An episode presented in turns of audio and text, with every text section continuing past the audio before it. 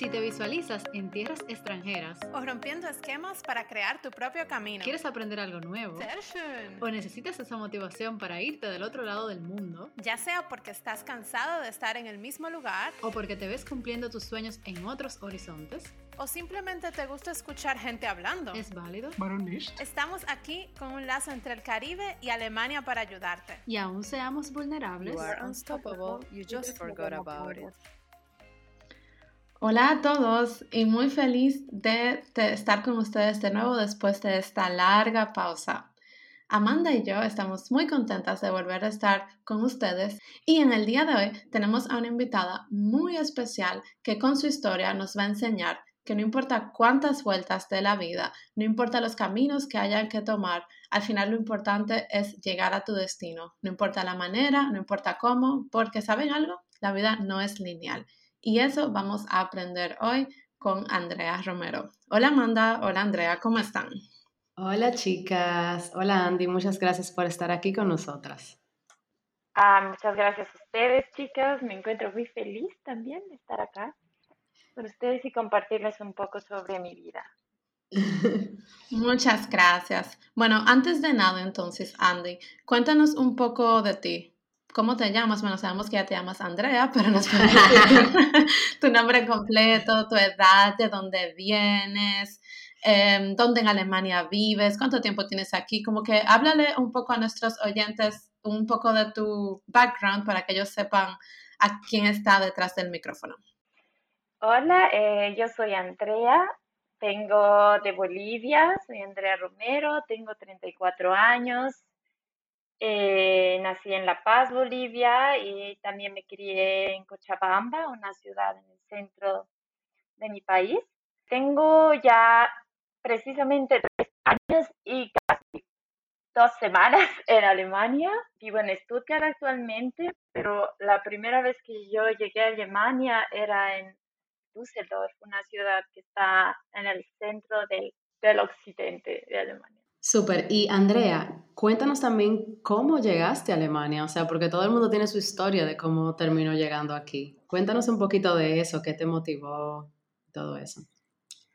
Sí, bueno, primeramente me, me, llamó mucho la atención el idioma. Eh, empecé jugando con unas amigas en el colegio a aprender algunas palabras y cómo nombrar a algunos profesores para que no se den cuenta.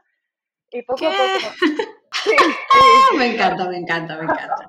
Buscábamos apodos para los profesores y así empecé como a contactar con la cultura alemana, em, bueno, con el idioma.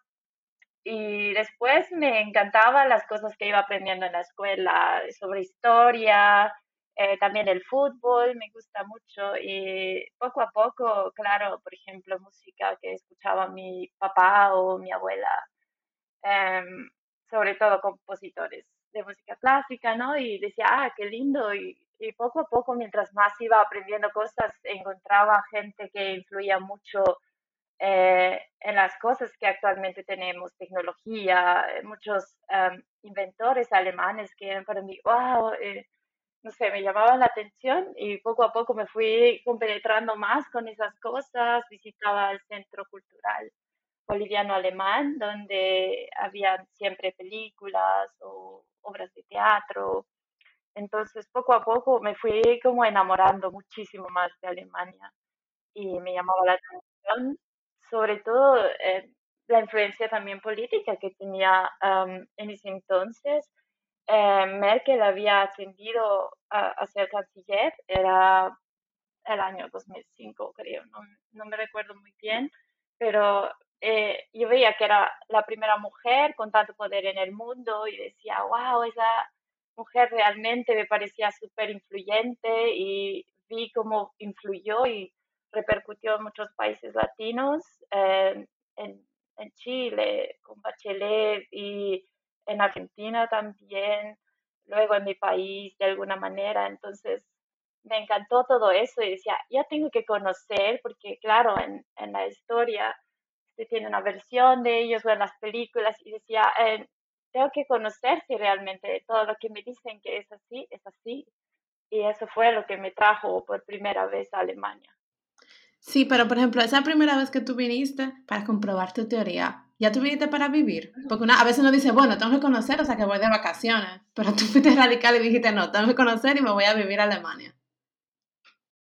Sí, eh, yo dije eso, yo quería experimentar, eh, tenía la sensación de que amo mi país, sí, pero tenía ese espíritu aventurero, de decía, quiero encontrar un lugar en el mundo donde pueda descubrir algo que me guste y, quizá quedarme ahí. Y sí, yo vine con la idea de, si funciona aquí, quizás hacer primeramente un estudio em, o hacer algo que, que complemente mi vida profesional primeramente y quería experimentar eso. Entonces, eh, fui buscando oportunidades, pero bueno, en esos tiempos a veces eh, sentía que la información estaba más lenta que los plazos o, o yo misma, ¿no? O sea que la información en Internet era como no igual que ahora, todo era como más lento en, mi percepción.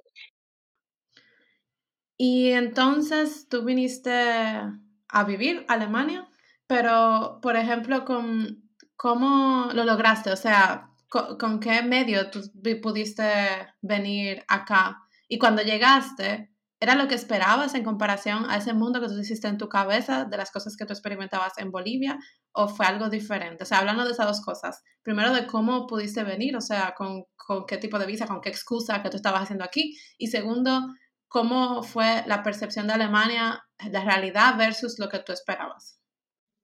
Ah, la primera vez que vine, eh, tomé un programa de intercambio que se llama Pair, que ahora es muy conocido.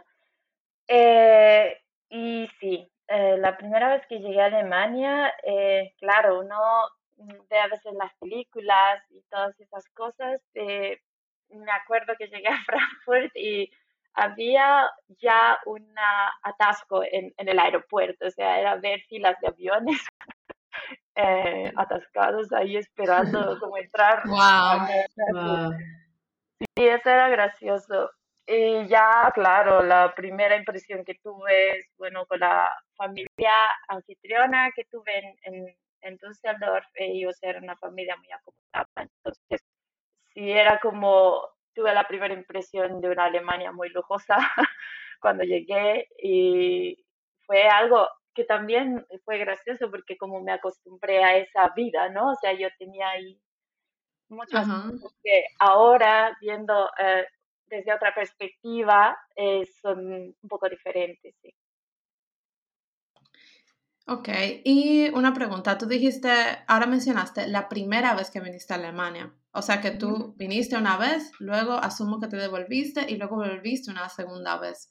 ¿Por qué te devolviste a Bolivia esa primera vez y cuánto tiempo duraste aquí antes de devolverte?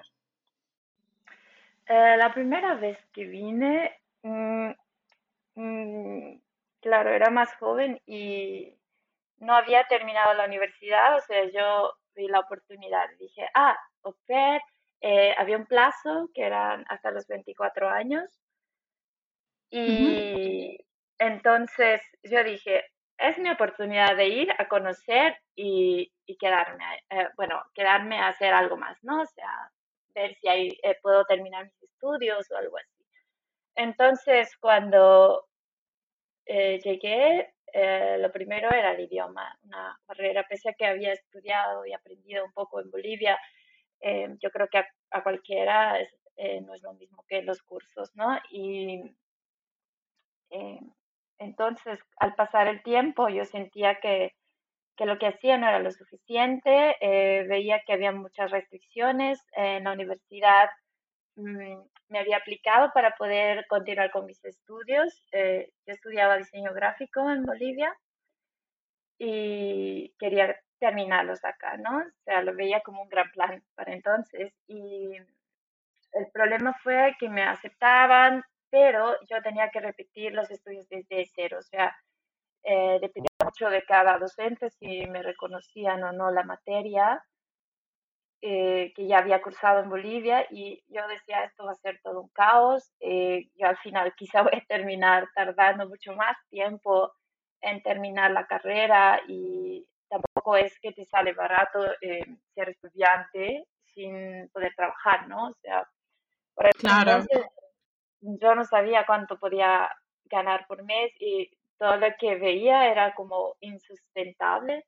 No era un, un monto que decía, sí, realmente voy a poder vivir segura y estudiar em, al mismo tiempo. Entonces, de alguna manera decía yo, ah, bueno, mucha gente me animaba y me decía, no, Andrea, hazlo, pero también sentí yo en lo personal em, que extrañaba mucho a mi familia, mis amigos y mi país. Y dije, bueno, eh, yo me regreso para acabar los estudios y al final solo me faltaba un año de, de la carrera y la tesis. Y bueno, eh, busco la forma de encontrar una beca o ah, luego venir a hacer un máster, esa era mi idea, ¿no? Entonces, por eso me regresé a Bolivia con el fin de acabar la universidad y eh, ganar un poco de experiencia laboral también y al mismo tiempo buscar una forma, una beca, el DAD, por ejemplo, ¿no? Esa, ese era mi plan. Claro, claro. Y una pregunta, Andy. Eh, durante este tiempo en Bolivia, cuando tú llegaste, cuando regresaste, eh, nos imaginamos que hubo un proceso de adaptación, porque así como pasa cuando nos mudamos a otro país, cuando regresamos al nuestro también. Eh, ¿No te pasó también que en algún momento pensaste en quedarte en Bolivia y no regresar a Alemania? ¿O cómo fue este proceso entonces ya de volver para atrás? Eso fue algo súper interesante. Yo había llegado con mi corazón así de, ay, eh, mucho, ¿no? Así, ah, estaba súper feliz las primeras tres semanas, em, todos están muy felices de verte y todo, pero ya luego pasó de ser como la novedad, más o menos, y ya era otra vez la vida. Eh, llegué también directo a dar exámenes, eh, entonces era como complicado. Ah, también sentir algunos golpes, era como eh, de repente las cosas a las que me había acostumbrado ya no estaban más ahí. Y también la forma de pensar. Y estaba siempre yendo muy rápido a todo, eh, como coordinando y planeando todo.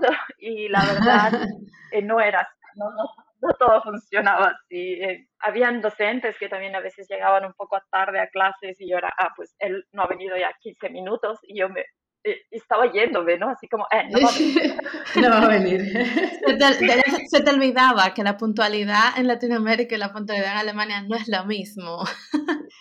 Sí, exacto. Y yo, me imagino también, ay, perdón. Me imagino también que la manera de pensar de tus amigos también, como que fue, fue un choque para ti quizás cuando regresaste, como que, ah, no piensan igual, como que tenemos algo, en, algo que no, es no está en común, no sé. Sí, exacto. Era como hacer planes a veces de, sí, nos vemos en dos semanas para ir a hacer trekking o algo así, ¿no? Y, o pues, no sé, ¿qué tal si te parece y hacíamos un plan X, ¿no? Entonces era como, eh, vale, yo ya lo tenía como súper eh, apuntado y decía, vale, ya tengo que hacer esto, o sea, súper planificada. Y claro, eh, llegando el día del encuentro, eh, yo a veces escribiendo antes, ¿no? Eh, el plan este que hemos quedado o a qué hora nos vemos mañana y ellos, ¿qué era? Ah, ¿qué? No me acuerdo. Se planeó con demasiada anticipación. Sí. sí, bueno, no siempre es el caso, pero a veces me pasaban esas cosas o quedar con alguien, eh, sobre todo cuando salías, ¿no? a una fiesta o algo así, decíamos a las 10 o a las 11, qué sé yo, y, y claro, no llegaba nada. 10 horas, 12 horas, 11, y yo esperando una hora y a veces me sentí tonta, pero también eh, yo estaba también diferente, ¿no? O sea, yo seguro que la Andrea, antes de haber viajado a Alemania, también eso no le afectaba para nada. Pero yo era así como, aprendí a valorar demasiado mi tiempo cuando vivía en Alemania. Es que me, no me alcanzaba para hacer demasiadas cosas. Si quería realmente conseguir las cosas que quería hacer en el día, tenía que planificarme muy bien. Y claro, en Bolivia eso es muy diferente, ¿no? Y sobre todo también me acuerdo que a veces eh, no sé si les ha pasado a ustedes, pero a mí me pasó que alguna vez eh, había vuelto después de dos años, entonces de repente me tocaba salir a exponer al frente de todos y yo súper nerviosa porque, claro, ¿no? Así medio oxidada eh, de la materia y eh, de repente a veces se me salía como alguna cosita, algún acento que me decían todos cuando estaba como nerviosa. Y todos me decían, Andrea, tienes un acento raro. Y yo, ay, sí, eso pasa. No lo hago intencional. Y claro, se te van pegando acentos de, de tus amigos, de todos lados. Y, no sé. y palabras que oyes por ahí, así en español de otro país, sí, sí, sí. Sí, o simplemente también uno tiende a usar las palabras en alemán, sí, eh, sí. en español. Y claro, cuando estás con gente eh, que habla español acá, también te la entienden normalmente, pero Claro. en el país, claro, nadie lo, lo pillaba y era como, "Ah, otra vez la regué, ¿no? Claro, y sobre todo hay contextos en donde tú solamente te sabes esas palabras en alemán, entonces saltas con esa palabra en medio de un contexto en donde nadie habla alemán, es como raro, como que ahí está, ¿y qué le dio? Claro, claro, incluso a veces eh, puede estar hasta ridículo, claro, y algunas personas lo toman como, ay, está presumiendo y no sé qué, pero no siempre es el caso, o sea, a veces Claro. tiene intención. Claro, claro. Sí, es un proceso complicado y chistoso. Em, pero entonces, Andy, eh, ¿cuánto tiempo pasó en lo que tú terminaste tu carrera, trabajaste y en lo que te organizaste de nuevo para volver a Alemania? Porque eh, tu plan no se canceló, sino que tú de verdad estabas de- eh, determinada a regresar a Alemania y de hecho lo hiciste.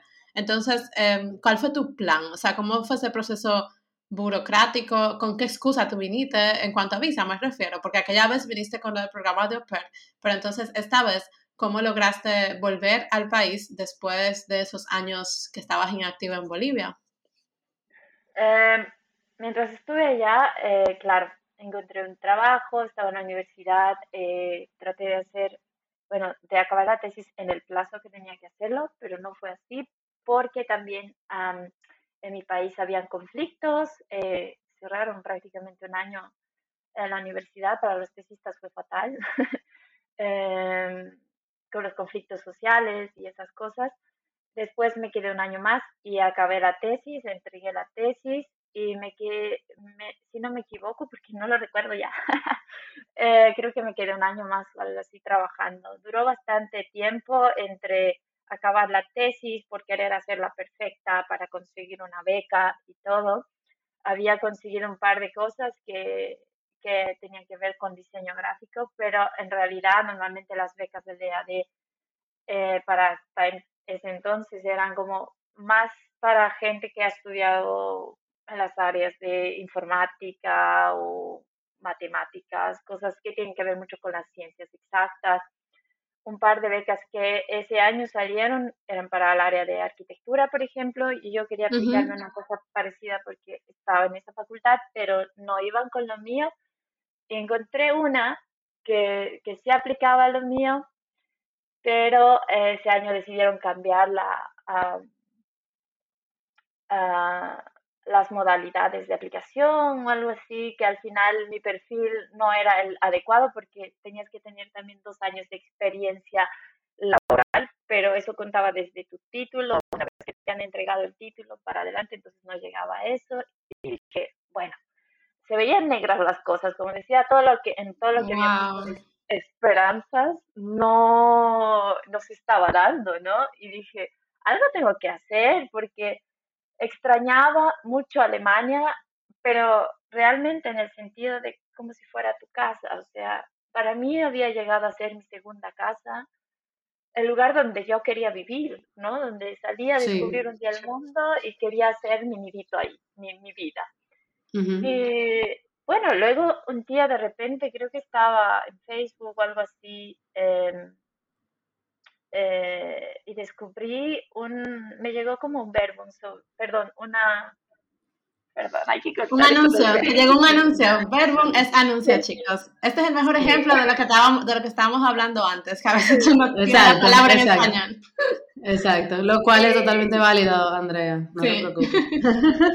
Sí, la, de, la, la, la propaganda, esta la publicidad. Entonces me salía que hay un programa de voluntariado eh, que sonaba bien. Eh, la organización justamente que tenía un programa de voluntarios bolivianos en Alemania y viceversa.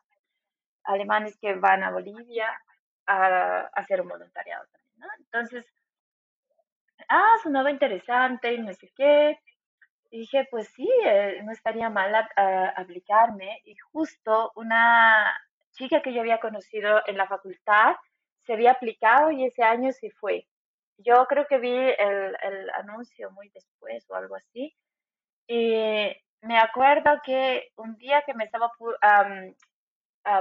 postulando para un empleo que tenía que ver con la Cámara Boliviano-Alemana, o sea, toda mi vida era siempre cosas boliviano-alemanas, ¿no? Yo buscando siempre cómo seguir conectada con las cosas de Alemania.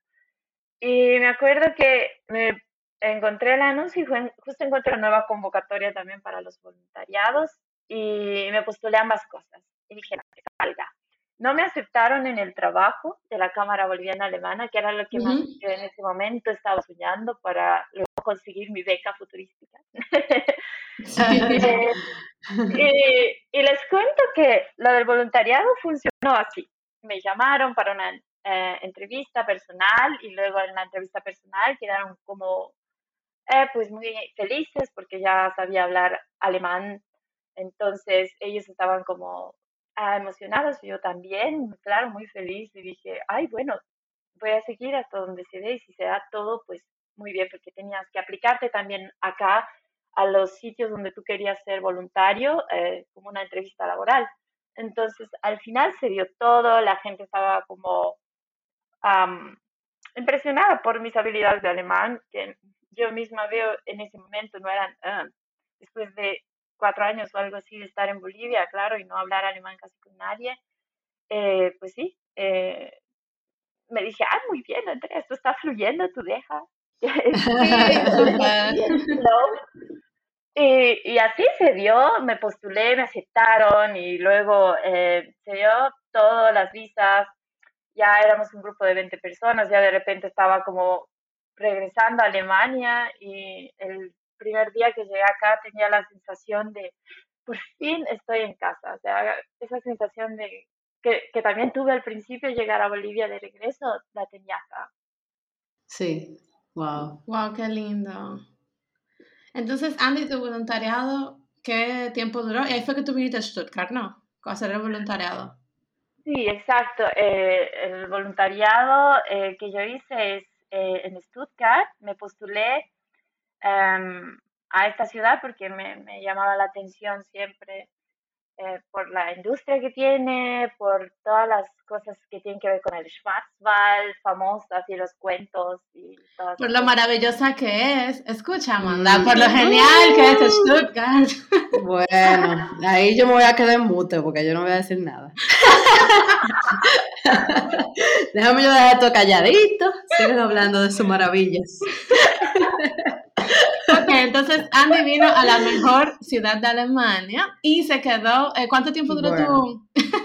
¿Cuánto tiempo duró el voluntariado? Vamos a una encuesta en el podcast, a ver si es verdad. Ay, ok. Pero. volviendo al tema. Eh, eh. eh. ¿cuánto tiempo duró tu voluntariado entonces, Andy? El voluntariado duraba un año. estuve un año acá, pero obviamente yo vine con la eh, determinación de regresar a mi tierra prácticamente. No sé, yo dije, me voy bien a tu tierra. A mi tierra, es que la quiero mucho, o sea, es como yo tengo un corazón partido, es mitad boliviano y mitad alemán, literal. Andy, y me da, me da curiosidad, ¿en qué hiciste tu voluntariado? O sea, más o menos. Intencionalmente habían varias opciones. Tú podías hacer eh, trabajos en guarderías o con niños con, eh, eh, oh, perdón, chicas, de Hinderung, con, eh, con limitaciones físicas, ¿verdad? Sí, con limitaciones físicas o mentales. Y también en el área de, había solo un puesto para esta área donde yo me postulé que se llama el trabajo con ancianos en el área de demencia. Entonces, yo en mi carrera me había ido más por el área del marketing y me gustaba mucho el neuromarketing y dije, ah, pues mira, que hay un, un centro donde se trabaja con demencia seguramente ahí hay personas que eh, tienen conocimientos en el área neurocientífica. Que tú, tratas, tú buscaste la conexión, o sea, de que de, una cosa a otra que cualquiera cree que no tiene ninguna relación. Tú dije, bueno, vamos a sacarle el provecho a eso, me imagino. Exacto, o sea, me, me imaginé que voy a contactar con personas que tienen un conocimiento profundo en el área, quizá médicos o alguna cosa así. Y bueno, cuando llegué, no, esa no fue la, la realidad, digamos, es más un centro geriátrico donde realmente se cuida a los ancianos.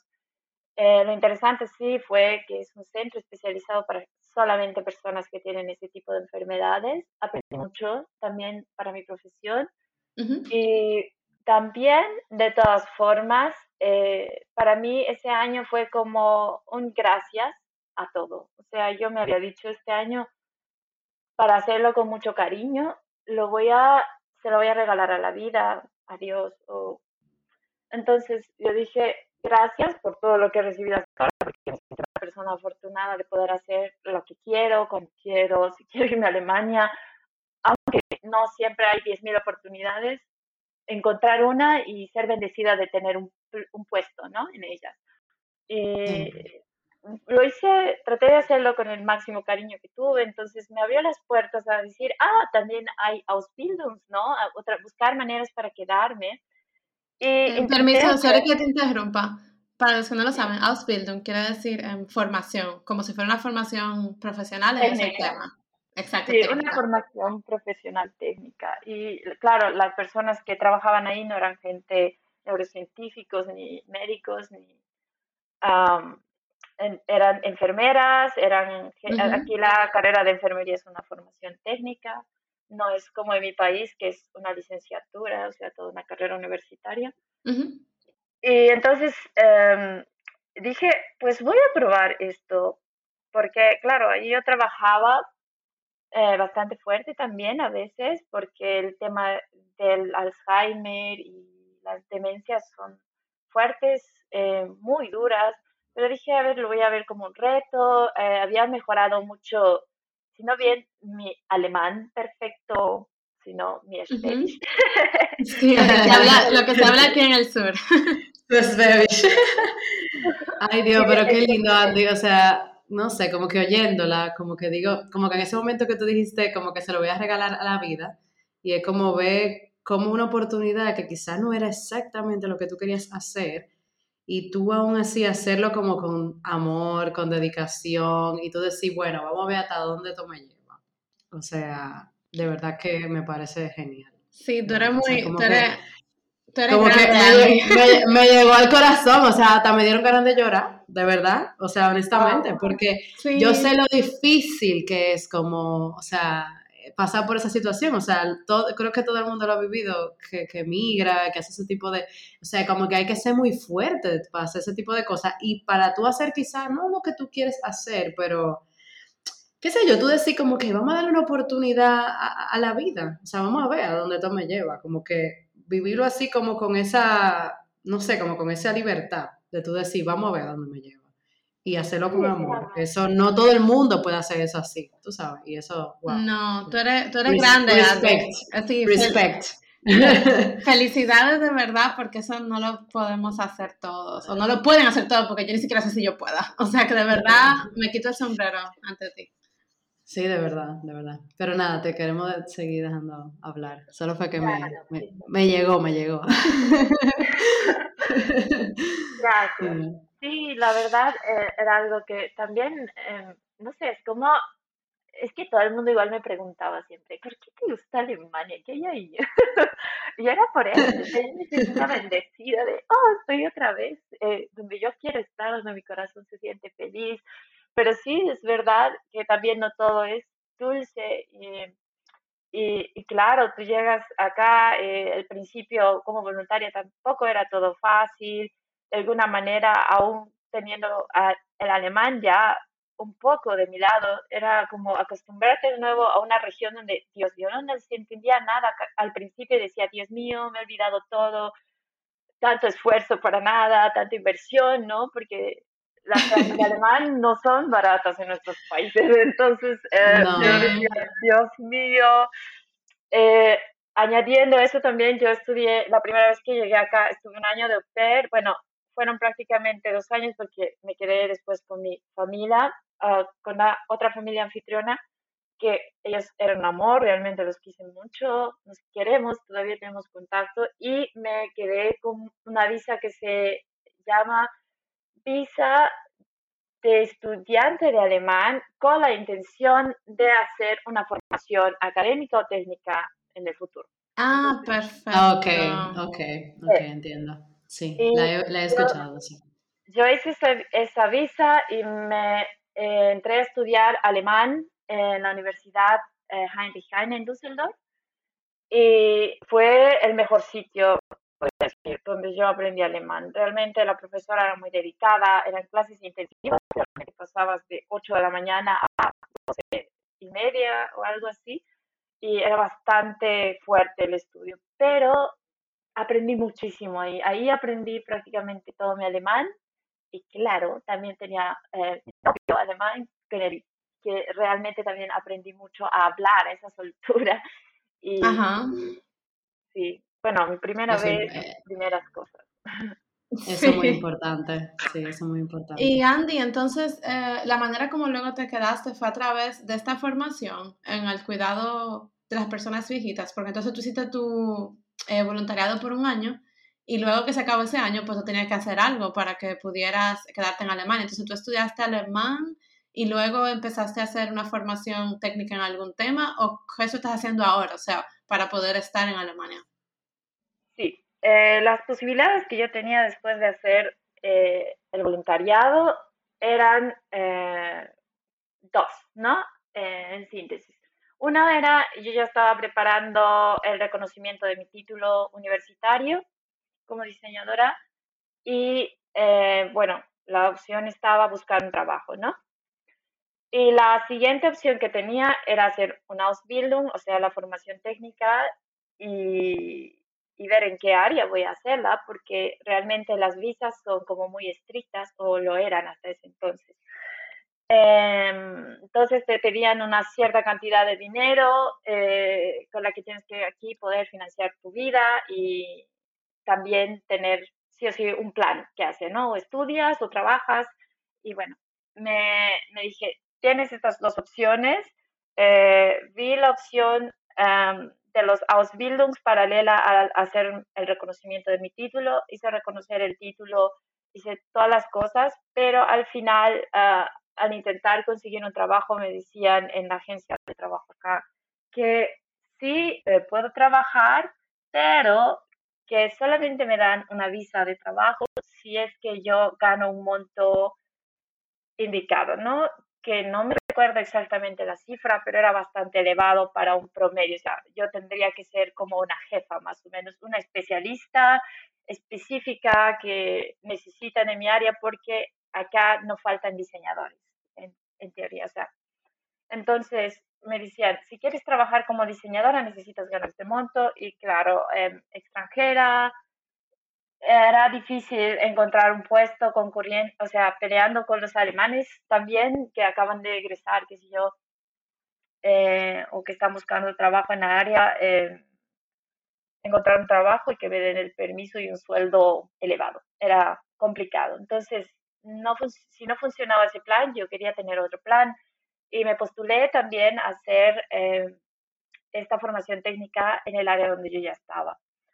Eh, no funcionó el primer plan, no era difícil encontrar un trabajo con un sueldo tan elevado, entonces yo dije, vale, la segunda opción, me postulé, encontré un trabajo bastante rápido, eh, o sea, un área, eh, un puesto de, para hacer la formación, porque acá es como tienes que tener un puesto laboral, o sea, una empresa que te acepte para hacer esa formación, que te va más o menos a pagar la formación. Eh, entonces, em, me postulé, recibí el, el, el, em, la aceptación, eh, tramité la visa y para la visa también te piden muchos requisitos que realmente tienes que tener. No es como, ah, sí, me postulé, ya tengo trabajo y ya está. Eran como paralelamente para ambas cosas hacer reconocimientos de títulos, de tus libretas, notas de la escuela, eh, después el alemán, eh, muchos otros documentos que hay que hacerlos eh, traducir y todo, que pues uno, o sea, pareciera que fueran fáciles, pero ahora que lo recuerdo realmente me tomó como un año porque fue mucha burocracia, postulaciones, que tenía que pedir cosas a mis padres que me manden, ya sé que yo había traído muchos de mis documentos ya preparada, em, tenía que pedir legalizaciones en Bolivia, cosas así que, que tenían que ser, de ir y venir, ¿no? Y así prácticamente fue un año de preparación para lograr quedarme con la visa de eh, formación técnica. Wow. Andy, tú sabes que aquí se da un proceso interesante porque cuando tú vienes a Alemania, tú te conviertes como en una persona que lo planea todo, como que, o sea, por lo menos a mí me ha pasado también, como que yo de por sí soy una persona que planeo todo, me gusta como organizarme y eso. Pero fíjate cómo eh, tú tienes una meta, pero tú tienes como que cambiar el plan para tú poder llegar a esa meta. Em, ¿Qué tú le dirías a, a las personas que tienen una meta y se hacen un plan en la cabeza, una idea?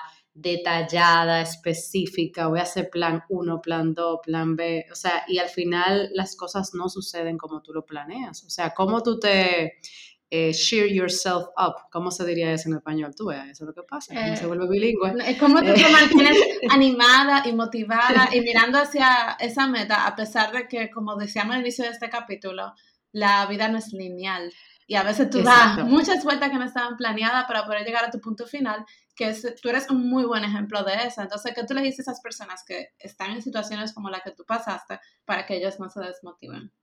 Claro. Em, pues sobre todo tener como el objetivo claro. Yo creo que cada persona es diferente y realmente la persona que quiere hacer toda una cosa así tiene que estar muy decidida a que realmente es lo que quiere, porque no es fácil. Ahora contándolo parece sencillo incluso, pero han habido muchas veces en las que he caído bastante bajo y te cuestionas, claro, tú ves tus compañeros, eh, LinkedIn, ¿no? Eh, todos ahí progresando en el área, claro, en la, carrera, haciendo carrera, y tú eh, estoy yendo de izquierda a derecha, zigzag, aquí, aquí me dicen no, allá me dicen no, aquí me dicen falta esto, falta aquello y me, me, sentía estacionada. En algún momento, este, algo que no conté ah, antes, es como yo estaba haciendo esta formación en el área de enfermería geriátrica, pero yo en algún momento llegué a mi,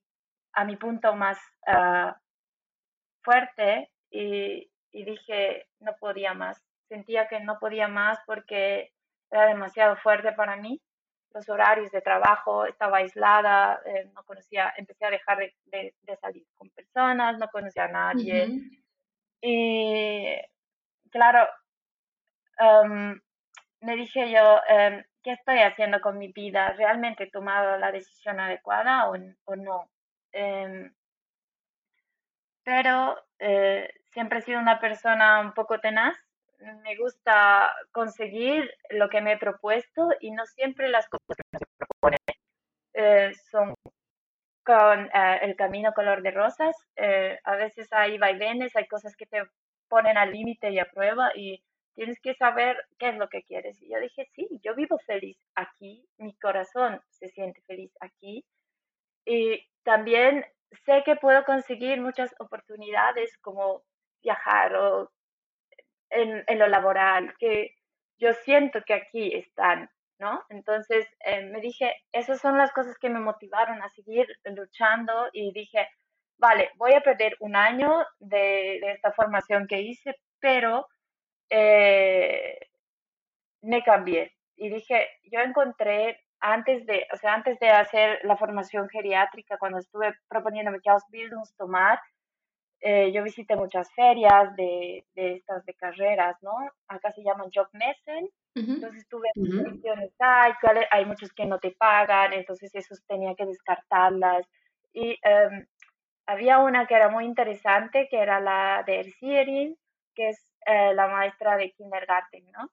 Pero yo eh, cuando había acabado el voluntariado no cumplía todos los requisitos tampoco para esta, porque era que tenía que haber hecho unas prácticas de seis semanas o algo así. Em, y yo no las cumplía para ese entonces porque eso significaba tener que dejar de trabajar en mi voluntariado para poder hacer estas prácticas y no me pagaban y eso significaba eh, de que vives un mes y yo ya no tenía la edad como estar pidiendo dinero a mis padres y tampoco creo que sea algo que se lo merecen y, y bueno también los ingresos en Bolivia no son como para decir, ah, sí, ahora mis padres pueden mantenerme a mí y con mi vida semana acá, me parecía algo injusto. Claro, claro, muy difícil. Es, algo que yo me he propuesto y también como que tú lo quieres cumplir porque es tuyo más o menos, ¿no? Y, y dije, vale, voy a ver qué puedo hacer, me metí a hacer esta formación geriátrica y entonces